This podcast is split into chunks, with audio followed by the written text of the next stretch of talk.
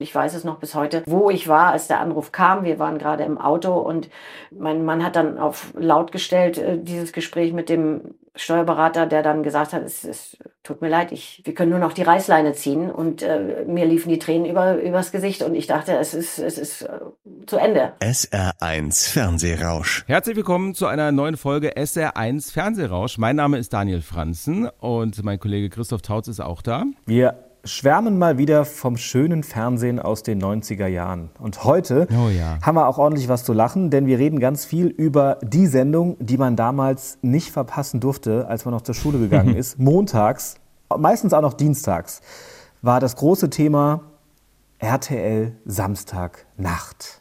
Siehst du, das war mein Problem, weil meine Eltern wollten gar nicht, dass ich das gucke, diesen Schund.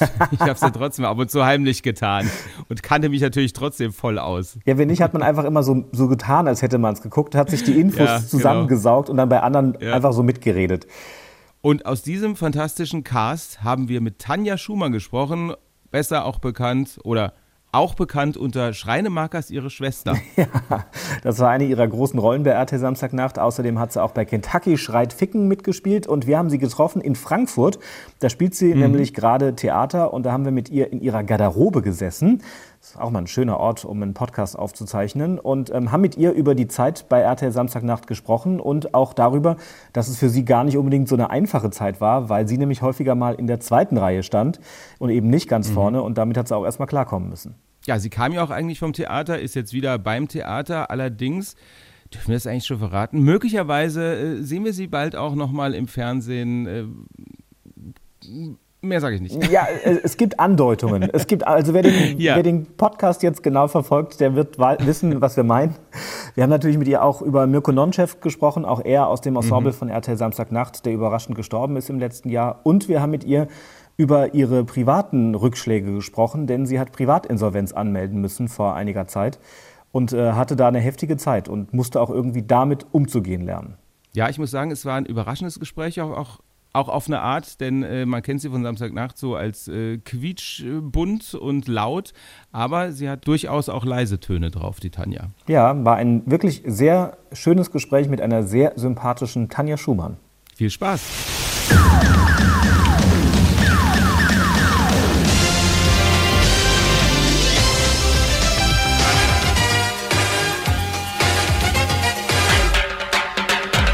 SR1 Fernsehrausch. Der TV-Podcast zum Hören.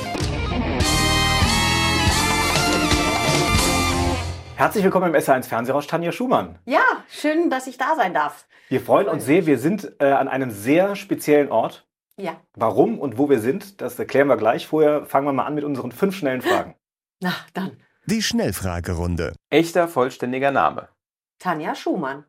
Mein Job beim Fernsehen. Ruht zurzeit. Das schalte ich ein. Ähm, Radio? Das schalte ich ab. Hm, Meistens Fernseher. Mein aktueller Kontostand. Äh, geht.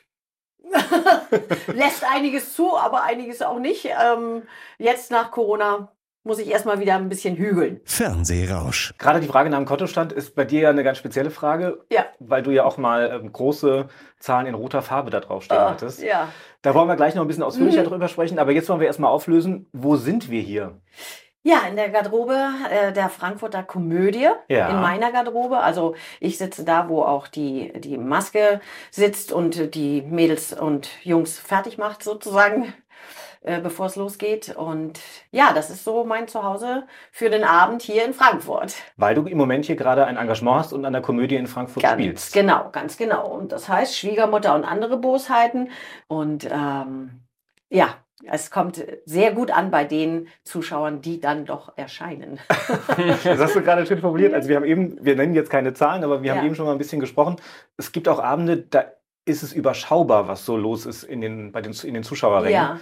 Wie ist es dann so als Schauspielerin, wenn man dann auf der Bühne tritt und dann sind da nur ein paar Köpfe statt Ja. ganz viele Köpfe? Naja, das ist schon irritierend, weil dann natürlich die ganzen ähm, Reaktionen fehlen oder die Leute trauen sich nicht so, die sind, sitzen manchmal auch versprenkelt.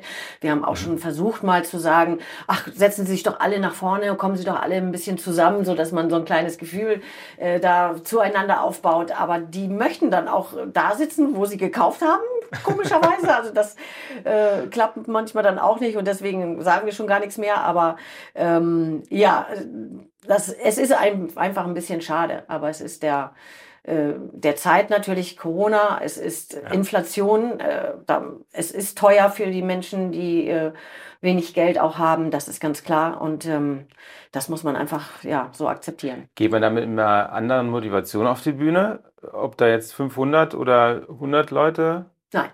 Nee. Also das muss, das muss man sagen. Also ist ein Profi wir, genug. Ja, also wir, wir haben wirklich äh, sehr viel Spaß miteinander. Es ist ein ganz tolles Ensemble. Wir verstehen uns alle. Toi, toi, toi ähm, dass äh, da auch, es kann ja immer mal sein, also ich kannte niemanden zuvor, also auch nicht mhm. den Regisseur. Mhm. Ich war, habe hier schon gespielt, zweimal an diesem Haus. Das ist mein drittes Mal, aber eben mit, ähm, mit ganz anderen Schauspielkollegen. Und da habe ich auch noch gedacht, oh, du meine Güte, und äh, vielleicht ist immer mal einer dabei oder eine, die dann, äh, womit man nicht so zurechtkommt. Aber hier kann ich sagen, es ist wirklich äh, ganz klasse und stimmig und wir motivieren uns halt vorher. Aber, aber es ist natürlich, es macht was mit einem, wenn kein, kein oder kaum mhm. Reaktionen kommen. Auch wenn zum Schluss der Applaus dann da ist und die Leute auch wirklich dran geblieben sind. Aber währenddessen kann es schon zu Irritationen sozusagen kommen. Die Stille im Publikum. Ja. Die Theaterbühne ist ja eigentlich, kann man sagen, sowas wie dein zweites Zuhause. Ne? Du hast schon ja. sehr früh erste Erfahrungen gemacht, was damals in der Ballettschule und bist immer mal wieder mit der Ballettschule dann auch äh, auf kleineren Bühnen oder auf größeren Bühnen aufgetreten. Ja. Und hast auch mit ganz Großen auf der Bühne gestanden, mit Freddie Quinn zum Beispiel ja. oder mit Harald Junke. Ja, aber auch natürlich Placido Domingo und so weiter. Also ja. war ja in der Ballettschule der Hamburgischen Staatsoper. Und von da aus haben die natürlich aus, äh, aus diesem Ballett immer die kleinen Kinder äh, rekrutiert, die irgendwo beim, bei La Boheme oder wo auch immer immer oder im Rosenkavalier war ich der kleine Moor und ähm, habe dann natürlich Kinderrollen da übernommen äh, in Balletten und in, in Opern und insofern bin ich da mit aufgewachsen tatsächlich. Was macht mehr Spaß, Theater oder Fernsehen? Das ist eine schwierige Frage, weil ähm, eigentlich ähm, für mich tatsächlich äh, ist es äh, das Theater, weil das so so hautnah ist und man eben diese Reaktion sofort bekommt. Eine Rückmeldung vom Publikum, wenn es denn da ist. Nein, also, äh, aber äh, vor allen Dingen, man, man geht gut geprobt auf die Bühne und man weiß, wo die Pointen sitzen und man irgendwie, ähm, ja, ist das dieses Authentische. Und äh, beim Film musst du meistens sehr lange warten, äh, bis du drankommst. Dann musst du natürlich von 0 auf 100 alle Emotionen abreißen äh, können, äh, die, die gefordert sind. Dann wird wiederholt, weil gerade eine Wolke sich vorschiebt oder weil die, die Kirchenglocken läuten oder weil ein Flieger ist. Und dann machst du es das vierte, fünfte Mal, dann versprichst du dich, ja, wir haben keine Zeit. Ähm, das nehmen wir dann oft aus, aus der amerikanischen oder aus der nahen oder aus der großen oder und du weißt gar nicht, du gehst mal hin zum Regisseur, war das denn jetzt, ja, ist alles super und wir müssen schon, und da ist meistens immer dieses Zeitproblem und du mhm. kannst dich da gar nicht, hast gar nicht so richtig die Rückmeldung und mhm. ja, also natürlich bei Filmen ist das anders, aber in, in so einer Serie äh, habe ich das eben so mehrfach erlebt. Ja. Wobei Samstagnacht natürlich auch eine Ausnahme ist, weil da hatten wir halt Publikum mhm. im Studio und wir haben Voraufzeichnungen gemacht und hatten dann diesen tollen Abend mit Einspielern und aber auch live vor Publikum gespielt. Das war also das war ein bisschen war Theater dann auch. Sechser so im Lotto. Also das war ein Rundum-Erlebnis. Ne? Live on Tape hieß es. Ja, ja genau. Ne? Freitagabend war die Aufzeichnung. Es waren 400 Leute saßen da, die gebrüllt haben. Wir hatten zwar ein Schild, wo Tor drauf stand, mhm. was so wie Applaus, ja. Immer wenn, wenn das Tor, dann sollte Applaus, aber das brauchten wir gar nicht. Also die Leute waren ja äh, selbst schon so motiviert. Das war äh, grandios, ja. Anfang der 90er bist du zum Casting gegangen, zur RTL ja. Samstagnacht. Und im Vergleich zu einigen anderen, die dann später im Ensemble waren, warst du noch relativ unvorbereitet. Also du hast Texte gelernt, die ja. man dir vorher geschickt hat, aber als du Olli Dietrich gesehen hast, hast du dann gedacht, oh, ich habe wohl ein bisschen was vergessen. Ja, ja, so ungefähr. Das war für mich also bei diesem Casting, normalerweise geht man dahin, ja, dass man vielleicht äh, jetzt, wenn ich zu einem Casting gehe, äh, mich rollenmäßig irgendwas mitnehme, mich mhm. so anziehe. Aber bei Sketchen, also ich war da ja auch überhaupt nicht auf Comedy getrimmt oder gar ja. nichts. Also ich habe mal Du bist in Ordnung Charlie Brown gespielt.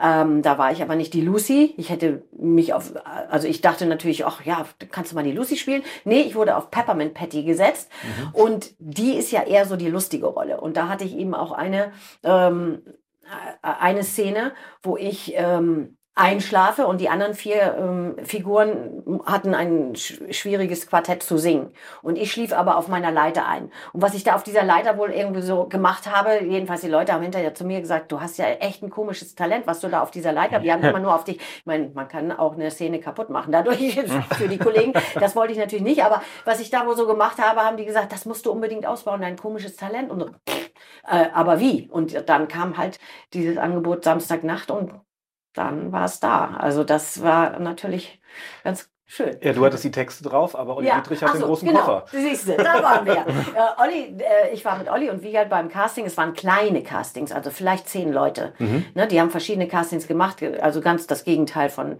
Deutschland sucht den Superstar mhm. oder so sondern haben, haben sich überlegt, Jackie Drexler und Hugo Egon Balder und der Gerrit Schieske, der der Regisseur war, wen können wir nehmen, wer kann, könnte vielleicht lustig sein, wen kennt ihr, wer ist noch unbedarft und nicht bekannt im Fernsehen. Und ja, und dann kam Olli und Olli hatte Requisiten mit, hatte Kostüme mit, hatte alles Mögliche dabei und äh, für seine Sketche dann und hatte Perücken und ich weiß nicht was und ich da, ja, und ich eben nicht. und habe nur gedacht, ja, so ist der Profi, also der Fernsehprofi, okay. Naja, aber es hat ja trotzdem geklappt. Wie lief dieses Casting dann ab? Was musstet ihr da so machen? Äh, diese Sketche mhm. spielen, dann irgendwie was äh, singen. Ich glaube, ich habe irgendein Lied von den Beatles gespielt und äh, Hugo hat versucht, mich zu begleiten und sagte dann, ja, ausgerechnet den, den schwersten Song hast du dir da ausgesucht, den weiß ich gar nicht, was ich da greifen soll und so weiter. und das Allerschlimmste war aber dann die Improvisation. Und äh, mhm. Wiegald und Olli haben ja schon vorher für ja, weiß ich jetzt auch nicht für welchen Sender, vielleicht auch NDR 3, äh, ja. War das die Premierezeit? Ich glaube, für Premiere haben wir, glaube ich. Premiere, Premiere haben wir Premiere, gemacht damals. Genau. Ja. Und da hatten sie irgendwie äh, schon so etwas wie ähm, zwei Stühle, eine Meinung. Ah, äh, so eine, eine Rubrik und die konnten sich natürlich die Bälle zuwerfen, sind von Bäcker auf Bäckerell gekommen und so weiter. Das weiß ich noch. Haben da also so eine kleine äh, improvisierte Show gemacht. Und dann sagte der Hugo zu mir so, und jetzt gehst du mal dazu und äh, reiß dich damit ein. Ich sage, bitte was? ja, und ich, ähm, ja, das war aber eher die stumme Jule, glaube ich. Ich weiß es nicht mehr. Also äh, das war für mich, oh Gott, da ging der Herzschlag äh, spätestens dort dann nach oben. Kannst du dich noch daran erinnern, als du dann die Zusage bekommen hast? Wie war das für dich? Ja, das war, äh, das war eigentlich unglaublich. Das war wirklich alleine schon. Hast du damit gerechnet? Äh, hat sich das irgendwie abgezeichnet? Haben die, haben die sich in die Karten schauen lassen, Jackie, Hugo? Oder haben die. Nein, also ich glaube, im November war das erste Casting und dann wurde ich für, im Februar, glaube ich, kam dann äh, die Einladung zum Casting-Band, dass man äh, RTL so ein paar Sketche mhm. und, und so ein, wie das aussehen kann, so eine Sendung. Natürlich nicht eine ganze, sondern eben nur eine Viertelstunde oder was. Und kam dann mit den anderen Kollegen äh, zusammen, die die ausgesucht hatten. Äh, und ja, da, das war schon ganz groß. Das war ganz großes Kino, aber als es dann geklappt hat, also das war nun gut. Man wusste allerdings natürlich auch noch nicht, was auf einen wirklich zu kommen könnte und wie ja. es dann auch kam, äh, dass das so eingeschlagen hat, das wusste vorher eigentlich hat damit, äh, weiß ich nicht, wer damit gerechnet hat, ich nicht. Und äh, das war natürlich dann großartig. Es war ja mehr oder weniger eine deutsche Version von RTL, also von Saturday Night Live ja. aus den USA, was dort schon erfolgreich ja. lief und was ja auch immer noch sehr erfolgreich läuft. Ähm, aber es gibt ja keine Garantie, dass sowas dann auch bei uns in Deutschland funktioniert. Ne? Das nee, hätte ja auch schön eben. in die Hose gehen können. Ja, das, äh, wir haben aber dann tatsächlich erstmal fünf Piloten gedreht, mhm. die nicht ausgestrahlt wurden. Ähm, also dann im Frühjahr äh, um auch nochmal zu zeigen, wie es dann wirklich geht oder ob das so funktioniert oder ob auch, wir haben natürlich äh, sehr viel Material aus Amerika bekommen oder äh, ja auch aus anderen Ländern, aber wir hatten natürlich auch einen Autorenstamm, der dann, weil nicht alles, was in Amerika funktioniert, funktioniert bei uns oder, ja. schon, oder auch in, mhm. aus England ja, ja. oder so. Das ist, wir haben da einfach einen anderen Humor und äh, darauf musste eingegangen werden, aber ja, hat ja geklappt. wie war das dann für dich? Also ich meine, das war mehr oder weniger von 0 auf 100, warst du dann ja ein Promi in Deutschland. Und ja. ihr wart nicht darauf vorbereitet. Ja, das, das stimmt schon. Das war, äh, das war irgendwie, dass man so erkannt wurde auf der Straße und so etwas war schon. Allerdings muss ich sagen, ich hatte so ein bisschen, ja, was heißt Glück? Also so eine Sendung, die von fünf oder sechs Protagonisten ähm, vorgetragen wird, ähm, da kannst du nicht alle gleichzeitig äh, in den Vordergrund steigen oder mhm. äh, äh, zeigen. Und, und äh, das musste ja auch erstmal bekannt werden. Und dann nimmt man natürlich äh, vielleicht erstmal zwei Leute raus, die optisch auch, wo man sagt, ach, welche Sendung ist das? Ist das die mit diesem lustigen Vogel, der so bunt angezogen ist? oder eben Wiegald? Oder eben, oh, ist das nicht die Sendung mit dieser, wo diese tolle, äh, die, die schlanke, große mit den, mit den roten, langen Haaren? Ist das Esther. So, ja. und die beiden wurden so ein bisschen fokussiert und in den Vordergrund gerückt oder auch äh, natürlich an andere Sender, Sendungen ausgeliehen, damit mhm. wir bekannt mhm. wurden. Und da konnte ich mich so ein bisschen in den Hintergrund verziehen und erstmal gucken, was da so abgeht mit der Presse und mit, äh, ja, mit Presseanfragen oder mit anderen Sendungen oder so. Und äh, das war eigentlich sehr hilfreich für mich, weil ich äh, da, also wir waren eigentlich alle unbedarft, was das angeht. Aber da habe ich dann auch gesehen bei Esther, was vielleicht ein bisschen schieflaufen kann oder wo man ein bisschen drauf achten muss, wenn man mit der Bildzeitung spricht oder wie auch immer. Äh, und äh, naja, also, oder auch anderen Vertretern logischerweise. Hast du das damals auch so empfunden, dass es gut ist, dass jetzt erstmal vielleicht ein, zwei andere Personen im Vordergrund stehen? Oder war das vielleicht auch so, dass du gedacht hast, naja, also ich wäre vielleicht auch ganz gerne so in der ersten Reihe jetzt und hätte nee, mehr. Ja, also sowohl als auch. Ja. Das ist natürlich, das hat eben eben alles seine Vor- und Nachteile. Wir haben, wir sind ja auch gestartet mit drei Frauen. Mhm. Äh, Sabine Auenmann war am Anfang noch dabei. Äh, also wir sind im Oktober oder was gestartet, September, Oktober und äh, zu Weihnachten war es dann klar, dass einfach zu wenig Frauenrollen für drei Frauen äh, da sind. Und äh, man hat sich eben von Sabine äh, getrennt. Leider eine musste halt gehen. Mhm. Ich bin froh, dass es mich nicht getroffen hat. Er ist dann natürlich auch. Äh, und dann waren wir halt nur noch zwei. Aber ähm, ja, so, so ist es dann. Ähm, das ist auf der einen Seite, ähm, also es hat lange gedauert, bis man auch eine Rubrik für mich gefunden hat mit Schreinemarkers. Mhm. Natürlich waren wir schon bei den Nonnen äh, zusammen, mhm. aber äh, ich habe schon manchmal abends, äh, zumindest in den ersten Sendungen, auch gedacht, naja, ich gucke ja heute auch nur zu, habe einen Live-Sketch und ansonsten bekomme ich in drei Voraufzeichnungen, statt, finde ich, statt, aber mhm so ein bisschen der Benjamini im Off, haben wir ja immer so gesagt. Ach, wer ist es denn heute? Ja, ich bin's mal wieder. Na gut, aber ähm, es ist nicht verkehrt, es auch langsam angehen zu lassen. Aber muss man wahrscheinlich auch erstmal lernen, oder? Damit umzugehen. Ja. ja, nun bin ich ja auch die zweitälteste in dem ganzen Team gewesen. Das mhm. heißt, äh, ich war schon 30 und äh, äh, habe ähm, hab schon was für mich in meinem Leben vorweisen können. Also jetzt ja. nicht großartig Fernsehsachen, äh, aber ich habe äh, sehr viel Theater davor auch äh, schon gespielt und hatte schon sozusagen mein Standing, während äh, eine Esther Schweins mit 21 äh, da natürlich noch mal ganz anders aufgestellt ist. Und mhm. ähm, äh, von daher habe ich zu mir gesagt, ich weiß, was ich kann, so oder was ich auch schon geleistet habe. Also ganz Suche, ganz Ruhe, das kommt schon alles. Aber ist das nicht noch schlimmer, wenn dann irgendwie die jungen Hüpfer irgendwie alle mehr oder weniger vorbeiziehen? Ja, also ähm, nee, ich habe das eigentlich, glaube ich, für mich sehr gut gemeistert. Ich habe es einfach genossen, dabei sein zu dürfen und ähm, das war einfach so eine, eine, eine schöne Zeit, die ich sehr bewusst auch mitgenommen habe äh, und von der ich sehr lange gezehrt habe oder vielleicht heute teilweise auch noch zehre.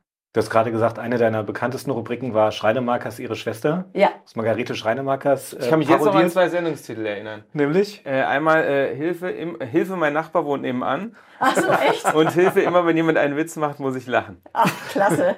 Ich, ich muss sagen, da kann, kann ich nur passen.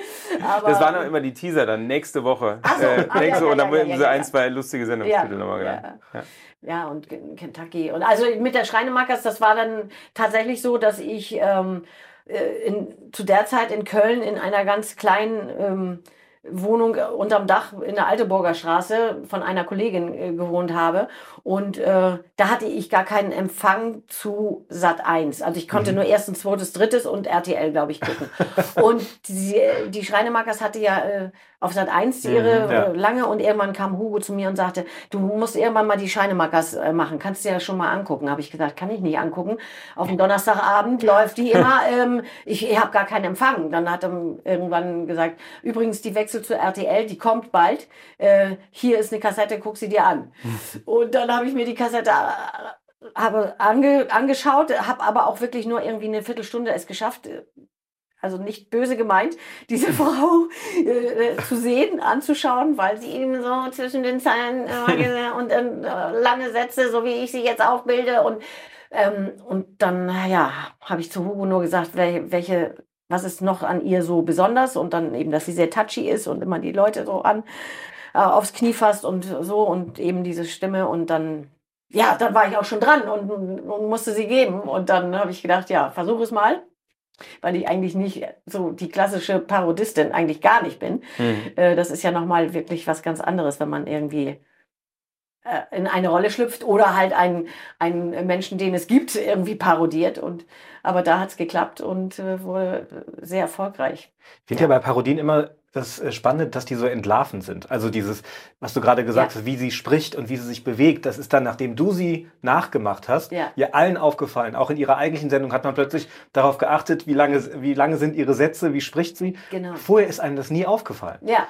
Äh, wie lange hast du denn gebraucht, um diese Eigenschaften tatsächlich direkt rauszuarbeiten und zu sagen, okay, das ist was, das ist was und das ist was.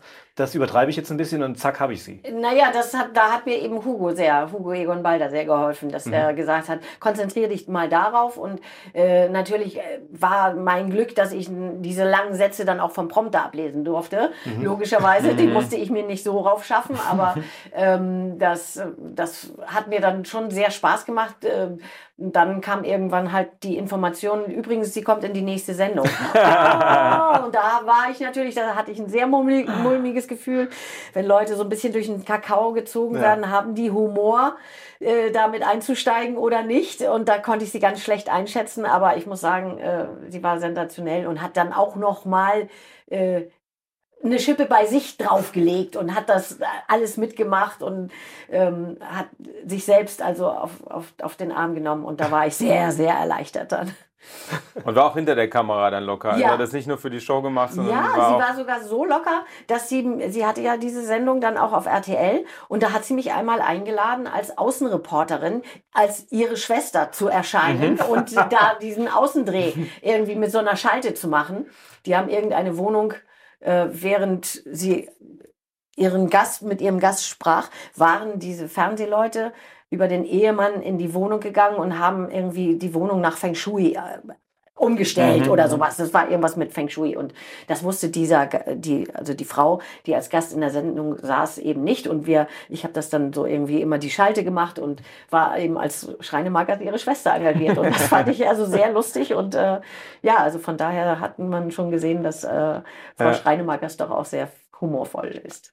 Ihr hattet ja, du hast es eben schon äh, kurz angesprochen, auch äh, den, die andere Kategorie Kentucky äh, schreit Ficken. Mhm ähm, zusammen mit Stefan Jürgens, Olli Dietrich. Ja. Das lief im Prinzip immer, hast du mal erzählt, äh, ja, einmal durch, also ohne Probleme, bis ja. dann Mirko Nonchef einmal mit ja. mit eingegriffen hat. Ja. Was war denn da los? Ähm, ja, Olli hatte irgendwie einen Zahnarzttermin und äh, das hat sich ausgeweitet und der war halt nicht griffbereit oder konnte auch nicht mehr reden an dem Tag. Und wir mussten aber Aufzeichnungen machen.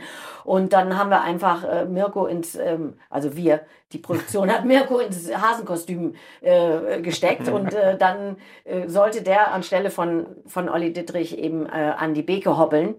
Und ich glaube, wir haben zwei Stunden gefühlt gebraucht, diesen Sketch aufzunehmen, weil es war so lustig, wenn der schon alleine so da angehoppelt kam, äh, brach regelmäßig irgendeiner von der Produktion, äh, ob das der Kameramann war oder äh, Garderobe oder so, oder wir auch. Äh, wir haben es nicht geschafft, diesen Sketch durchzu, durchzuspielen, weil wir so, so von Lachanfällen irgendwie getrieben wurden, dass sich das wirklich hinzog. Das war sehr, sehr komisch.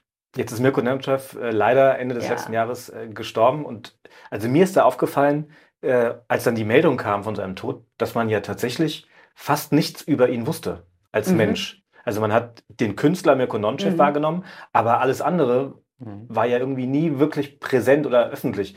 Wie war er denn? Also war der privat genauso durchgeknallt im positiven ja. Sinne wie vor der Kamera? Ja, ja. Also der hat das nicht gespielt, sondern der war so. Ja. Und das war eigentlich auch eher so dann die Schwierigkeit, Sketche zu wiederholen, wenn mhm. irgendwie eben das Licht nicht gestimmt hat oder irgendjemand sich versprochen hat oder wie auch immer. Weil dann wurde Mirko es bewusst, was er da überhaupt macht Und dann äh, wurde er immer so ein bisschen gehemmter. Also eigentlich der erste Shot war der beste. ja. Und da hat er einfach Dinge gemacht, die.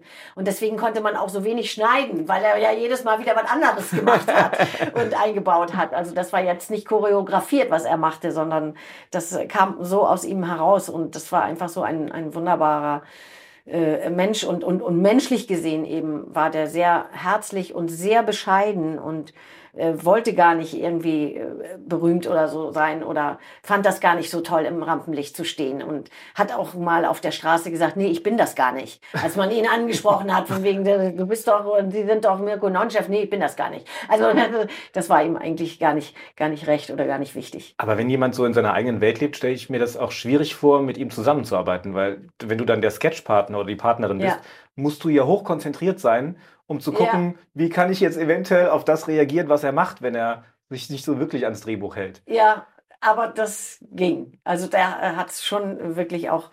Äh, wir, wir haben auch äh, schöne ähm, Sachen zusammen gehabt, zum Beispiel so ein Pas de deux. Also das, sowas kann man auch nur mit, mit Mirko machen. Also was da rausgekommen ist auf, auf diese äh, auf die Erkennungsmelodie da von äh, gute Zeiten, schlechte Zeiten. Also es war sensationell oder irgendwie so ein so einen komischen ähm, F- Flamenco-Tanz und bei Wetter, Wetter, Wetter war mit Tarzan und Jane, äh, Jane, ja genau, und, und der hatte eben auch so eine Körperlichkeit, das war einmalig. Einfach schön. Ja, er war äh, auch ein Familienmensch. Ja. Hat auch einmal irgendwie eine Samstagnachtfolge ausfallen lassen und war gar nicht erreichbar. Ja. Ja, ich glaube, zu, zu der Zeit hat, er- hat seine Frau ein Kind bekommen und dann ist er einfach abgetaucht. Der war weg. Also ohne wussten- jemandem Bescheid zu sagen. Ja, und wir wussten auch nicht, wann er wiederkommt. Also eine Folge hat er dann ausgelassen, weil er auch irgendwie telefonisch nicht erreichbar war. Ähm, war absolut, ähm, ja, und war doch äh, Familie und sowas äh, war ihm schon sehr, sehr wichtig. Also dann kam er wieder zur nächsten Sendung oder irgendwann haben sie ihn wieder erreicht. Aber äh, der war erst mal ein paar Tage weg. Aber war er denn intern dann auch angezählt? Also ich meine, wenn das heute einer machen würde, einfach so eine Aufzeichnung von so einer wöchentlichen Sendung Mhm. schwänzen, also das hätte ja Konsequenzen wahrscheinlich. Ja, aber das war Mirko halt. Das war, es wurde, Hat man ihm verziehen. Ja, ja, auf jeden Fall. 1993 bis 1998, das war die Zeit, in der RTL Samstagnacht Ja. lief, ähm, bei RTL. Dann war irgendwann Schluss und die hat es keiner gesagt.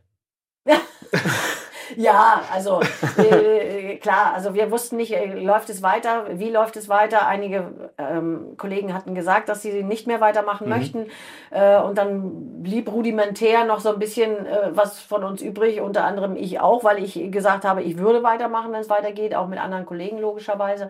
Und, ähm, und das hat dann halt eine Woche gedauert, bis in der Bild am Sonntag dann stand, äh, das aus für Samstagnacht, es geht nicht weiter oder äh, es geht, weiß ich nicht, ob da stand, es geht nicht weiter oder nur mit neuen Kollegen, was die ja dann versucht haben. Ähm, und äh, das hatte ich halt gelesen und abends rief dann äh, Jackie an und sagte, äh, ähm, ja, ich wollte dir nur sagen, ich sage, ich weiß es schon, ja, aber ich, ich, äh, du stehst da auf meiner Telefonliste irgendwie, ähm, aber ja, zu spät. Hm. Na hurra. Ja, hurra, genau. Also ja. Jackie Drexler, einer der Produzenten Genau. von RTL Genau, neben Uwe genau. Egon Balder. Aber Aber das finde ich dann schon enttäuschend, dass man dann nicht mal, wenn man einer der Hauptprotagonisten ist, also ich meine, so viele wart ihr nicht. Ist jetzt nicht so, dass auf dieser Liste 500 Schauspieler standen, die man Ja. mal hätte anrufen können, um mit ihnen Ja. zu reden. Also ja, ja, ist in dem Moment irgendwie dumm gelaufen, aber wer weiß, was da auch, ähm, vielleicht haben sie auch ähm, noch vorher doch noch überlegt und hatten,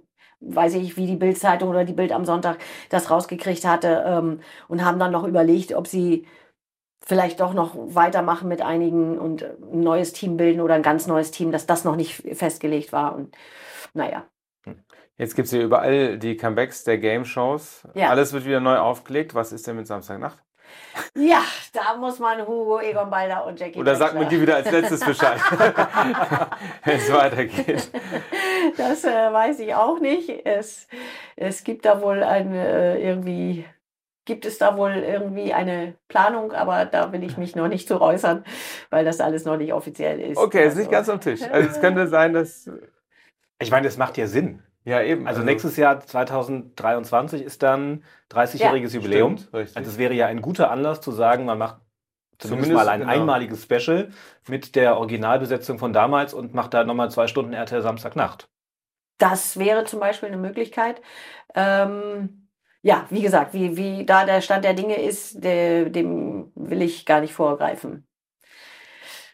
Hoffen wir mal. Wir sind ne? gespannt. Also, wir würden uns auf jeden Fall sehr freuen. Ich würde Ja. zuschauen. Ich weiß noch sehr genau damals, ähm, als, als es dann wirklich so durch die Decke ging, wenn man montags in der Schule war Ja. und man hat es Samstag nicht gesehen, dann war man einfach bis mindestens Mittwoch einfach raus. Weil auf dem Schulhof die Sketche teilweise nachgespielt wurden. Es wurde alles besprochen in dieser Sendung. Ja. Das ist ja, also Das ist schon, das ist schon der Hammer. Also das, äh, ich weiß noch, als ich mich alt fühlte, war in dem Moment, als die kleine Janette Biedermann, die ja noch kleiner ist als ich, irgendwie vor mir stand, äh, hochschaute an mir und sagte, mit Ihnen habe ich meine Jugend verbracht. Oh. Und ich dachte, du bist alt. oh, nee. Also das, äh, ja, das ist uns natürlich auch zu Ohren gekommen ähm, von, von vielen. Aber, aber das ist natürlich auch eine Bank. Ne? Also für viele ist das, ja, mit, mit Samstagnacht haben viele ihre Jugend irgendwie in Erinnerung. Und wie würde man so etwas jetzt wieder präsentieren? Man kann ja nicht einfach, äh, einfach nur Sketche spielen und dann, hm. ja. Jetzt äh, in die Heutzeit das auch, ich meine, das sind 25 Jahre, das äh, würde das heute überhaupt noch so funktionieren, etc. Das ist, äh, das sind natürlich auch alles Überlegungen, wo man sagt, ich, wir wollen natürlich auch das alte Bild nicht damit zerschmettern. Hm. Und jetzt, wir, Ja, ja. wir sind ja auch nicht mehr die Jüngsten, ne? alle miteinander und äh, sind, äh, Ja, aber wenn ich mir vorstelle, dass du als Margarete Schreinemarkes ihre Schwester auf die Bühne kommst, Ja. dann hast du erstmal eine Minute lang Standing Ovations vom Publikum. so, genauso wie bei den anderen Rubriken, ob zwei Stühle, eine Meinung, Kentucky schreit, schreit ficken. Ähm, also das, das trägt doch auf jeden Fall für, für ein Special. Ja, das denke ich mir auch. Die Frage ist zum Beispiel aber Margarete, ihre Schwester, äh, ob die Margarete heute noch so, die, für die Leute, die es gucken, ich meine, klar, für die, die es damals geguckt haben, Eben. die werden es jetzt auch gucken und die werden es kennen. Ähm, ja, schauen wir mal, was die, die Verantwortlichen basteln oder auch nicht. Du hast eben gesagt, du hättest weitergemacht mit RTL Samstagnacht, aber die Sendung wurde dann eben nicht mehr weitergeführt. Mhm. Wie war das denn dann für dich? Also hattest du schon direkt eine Alternative am Start oder war das dann erstmal so ein großes Loch, das vor dir aufgetaucht ist? Schon, das war schon so ein bisschen ein größeres Loch, ja. Äh, wobei ich mich gefreut habe, dass ich dann äh, auch wieder zum Theaterspielen Mhm. äh, gekommen bin. Ne? Also da habe ich dann wieder meine Fühlerchen ausgestreckt, habe in Bochum äh, an der Bochumer Komödie, äh, habe dann auch 2000 der Ölprinz mit Mathieu Carrière in, bei Karl May gespielt. Also das war natürlich auch sensationell. Das war für mich das erste Mal Freilichttheater vor 8000 Leuten. Ah, Entschuldigung, also das ist natürlich auch nochmal eine ganz andere Dimension, so Freilichttheater zu spielen äh, und da mit so einem äh, mit so einer äh, na, riesen Schrotflinte zwar abgeschnitten, aber da zu stehen, die ist auch irgendwann mal losgegangen, weil der, der Lauf so locker war. Ich habe die einfach so runterhängen lassen und stand da so und dann macht es Bumm und ich, ach du meine Güte, äh, das war also wirklich, aber es war natürlich nur Platzpatron, logischerweise, also konnte nichts passieren, aber man sieht es ja an Amerika, was Es ist nicht mal, es sind nicht mal nur Platzpatronen. Allerdings, ja. ja. Also von daher, aber das war auch eine, eine tolle Zeit und das habe ich dann natürlich auch sehr genossen. Da wieder einzusteigen mit Theater. Ein anderes Jobangebot hast du ausgeschlagen und gesagt, irgendwann gab es den Moment, wo du gedacht hast, ah, schade, hätte ich doch nur. Du hättest eine Daily Talkerin werden können. Ja, tatsächlich, ja. Ne, Also ich, man hat mir äh, auch irgendeine so eine Kochshow, glaube ich, äh, Kochduell hat man mir auch angeboten und Mhm. ich ähm, Dorfdepp, äh, naja, also damals sah ich mich äh, absolut als Schauspielerin und ähm, Improvisation habe ich schon im Ballett gehasst. Also Mhm. ich bin schnell im Aufnehmen, toi toi toi, und ähm, äh, das wiederzugeben, ähm, also schnell auch Text zu lernen, aber äh, irgendwie so Interviews zu führen oder sowas, da habe ich gedacht, nee, das bist du ja gar nicht. Und dann bist du ja auch Tanja Schumann und äh, und äh, das habe ich erst sehr viel später für mich dann entdeckt Mhm. als äh, an, kleinere Anfragen, also Events zu moderieren oder so. Und ich dann irgendwann gesagt habe, ja, du musst das jetzt machen. Du hast ja sowieso im Moment vielleicht keinen Job, du kannst es dir gar nicht leisten, sowas abzusagen. Und äh, damals habe ich mir das gar nicht zugetraut, obwohl ich ja Hilfe bekommen hätte von allen Seiten. Also Ja. das war irgendwie ein bisschen schade, dass ich da gleich von vornherein gesagt habe, nee, nee, nee, das mache ich nicht. Aber gut, das sind eben die Entscheidungen, die man trifft. Und Ja, und da hatte ich auch kein Management, glaube ich, in dem Moment an meiner Seite und die, die dann gesagt hätten, na, aber selbstverständlich machst du das. Also Hm. komm, also wenn, wenn du so viel da bei Samstagnacht schon gemacht hast, dann ist das ja nun das Allerwenigste. Und du kriegst ja auch deine Moderation geschrieben oder kannst mitschreiben. Also da hast du ja Hilfe von allen Seiten. Auch da Ja. gibt es Autoren und da wirst du nicht irgendwie einfach stehen oder alleine gelassen. Ne? Das wäre bei RTL gewesen dann, ein Daily Talk. Ja. Und ähm, ja, dann habe ich dann halt das irgendwann sozusagen nachgeholt, als mir ähm, Olivia Jones mal angeboten hat, dann für Mhm. sie oder unter ihrem Management ähm, Reeperbahnführungen zu machen. Und das war eben auch in einer äh, finanziell äh, Mhm. in meiner Tiefzeit sozusagen. Und da habe ich gesagt, okay, komm, mach es, ähm, äh, versuch es wenigstens. Wenn es dir dann keinen Spaß bringt oder wenn es nicht geht, dann geht's nicht. Aber erstmal Ja sagen und versuchen und Nein kannst du immer noch sagen. Finanzielle Tiefzeit heißt, wie tief ging es da? Äh, Auch ging es da dann an die Existenz, kann keine Miete mehr zahlen? Naja, ich hatte halt äh, das Glück, meinen Mann an, der, an meiner Seite zu der Zeit zu haben und ähm, der halt äh, das finanzielle Gros übernommen hat. Und ähm, äh, man darf dann oder durfte, damals waren es ja auch noch sechs Jahre und da darf man halt monatlich nicht mehr als 900 schieß mich tot, wenn man keine Kinder hat. Und ähm, also das ist heute sehr wahrscheinlich anders. Heute sind es auch, glaube ich, nur noch drei Jahre verkürzt. Ähm, aber damals war es halt so lang und ähm, dann hast du halt mal als Schauspielerin äh, drei Drehtage oder so und verdienst in dem Monat sehr viel, aber damit musst du auch über drei oder vier Monate hinkommen. Das interessiert aber den Insolvenzverwalter nicht. Der sieht nur, ah, Einnahmen, sehr schön. Du hast aber nur so 900 irgendwas behalten und äh, der Rest ist weg. Schade. Hm. Und das und und das, damit hätte ich äh, gar nicht irgendwie, weiß ich nicht, wie ich damit sonst wirtschaftlich äh, zurande gekommen wäre. Also da war der Gürtel schon sehr eng geschnürt. 2006 hast du Privatinsolvenz angemeldet, auch weil du dich verspekuliert hast mit Immobilien Ja. in, in Ostdeutschland, wie so viele. Mhm, mhm. Ähm, und du hast mal gesagt in einem anderen Gespräch, das war der Tiefpunkt in deinem Leben.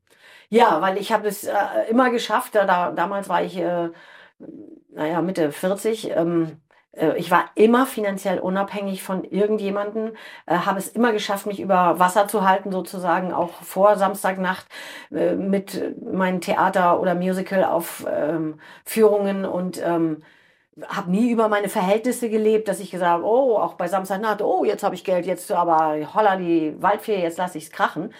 Ähm, äh, sondern das waren eben diese Spekulationen. Ich habe auch immer meinen Steuerberater damals auch gefragt. Ich sage, naja, ich kann ja jetzt hier nicht kaufen wie wild, äh, nur um die Steuer zu drücken. Ich muss ja auch, äh, ich weiß ja nie, wie lange jetzt Samstagnacht äh, weiter irgendwie noch. Ob, wir haben uns von Staffel zu Staffel gehangelt, so wie es nun mal so ist mit den Einschaltquoten. Und dass es irgendwann mal vorbei sein würde, das wusste ich ja auch. Und ähm, dann habe ich aber so viel Pech gehabt mit meinen Immobilien eben, dass ich alles dabei hatte. Also der Bauträger ist äh, pleite gegangen und die, die Immobilie war noch nicht zu Ende gebaut. Äh, ich hatte Mietnomaden, die äh, mir keine Miete gezahlt haben. Äh, ich hatte Schimmelbefall in der Einwohnung. Also es war, es war einfach Ka Katastrophe.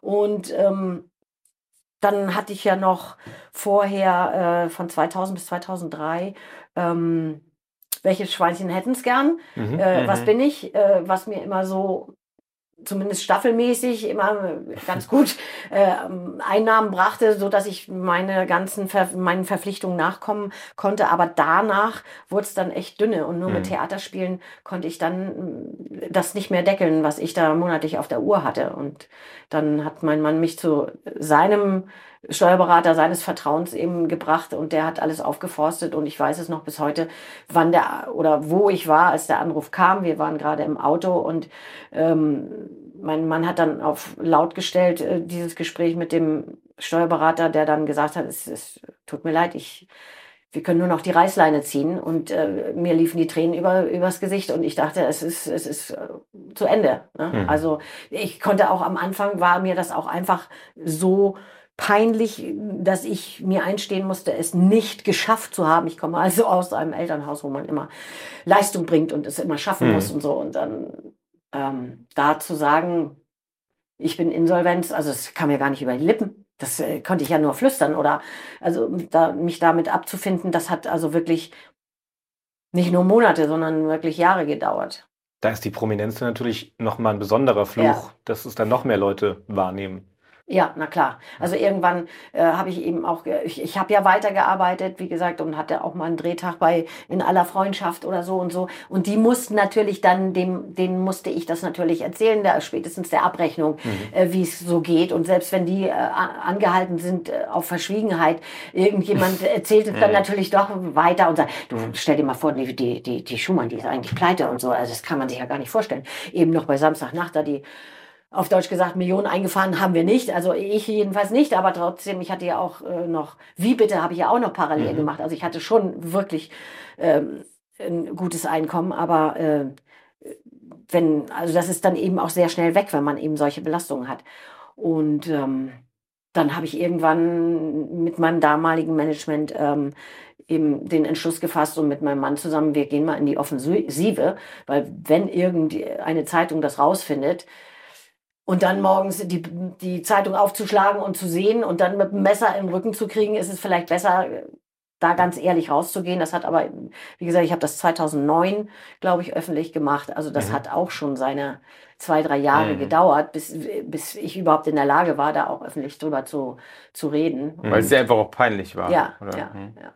Also das, das war wirklich keine, keine schöne Zeit, aber äh, das Leben ist kein Ponyhof, es gibt schöne und schlechte Zeiten und äh, gute und schlechte Zeiten, genau. so ist es. Genau. Und äh, es hat mich tatsächlich, ähm, hat mir sehr viel gebracht, dass ich eben vorher Samstagnacht so bewusst aufgenommen habe, dass ich davon gezehrt habe in der Zeit und dass ich da, dass ich meinen Sport hatte, was ich immer gemacht habe und auch jetzt immer noch mache, ähm, der mir einfach, ja, äh, mich vom Stress oder befreit oder mir, mir eine gute Rückmeldung für mich selbst auch Selbstbestätigung bringt und selbst.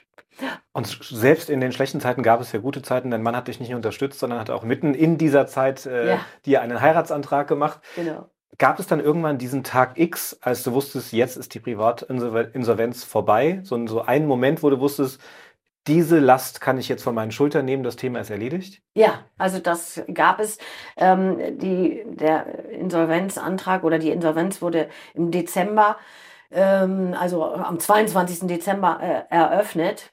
Und ich habe natürlich gedacht, dass dann sechs Jahre später auch noch im Dezember die Restschuldbefreiung kommt. Schade kam sie nicht. Sie kam erst Ende Januar. Ja. Was bedeutet, dass das ganze Jahr auch noch mitgezählt hat, natürlich.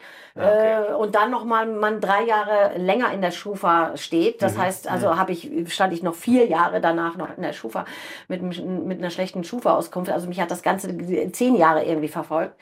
Ähm, aber das weiß ich noch, als der, der Brief kam und ähm, auch da mir Tränen der Erleichterung dann äh, übers Gesicht lief. Sechs Jahre Taschengeld nur der Vollständigkeit halber. Ja. So heißt das Buch. Kann genau, man nochmal nachlesen. Ich, ja, diese genau. sehr besondere Zeit in deinem Leben. Ja. Und dann durftest du ja irgendwann auch mal eine Gage wieder komplett behalten. Ja. 2014, als du ins Dschungelcamp genau, gegangen bist. Genau. Äh, Vierte bist du zwar geworden. Ja. Aber du bist jetzt nicht unbedingt ähm, ja, so äh, positiv dargestellt worden von RTL.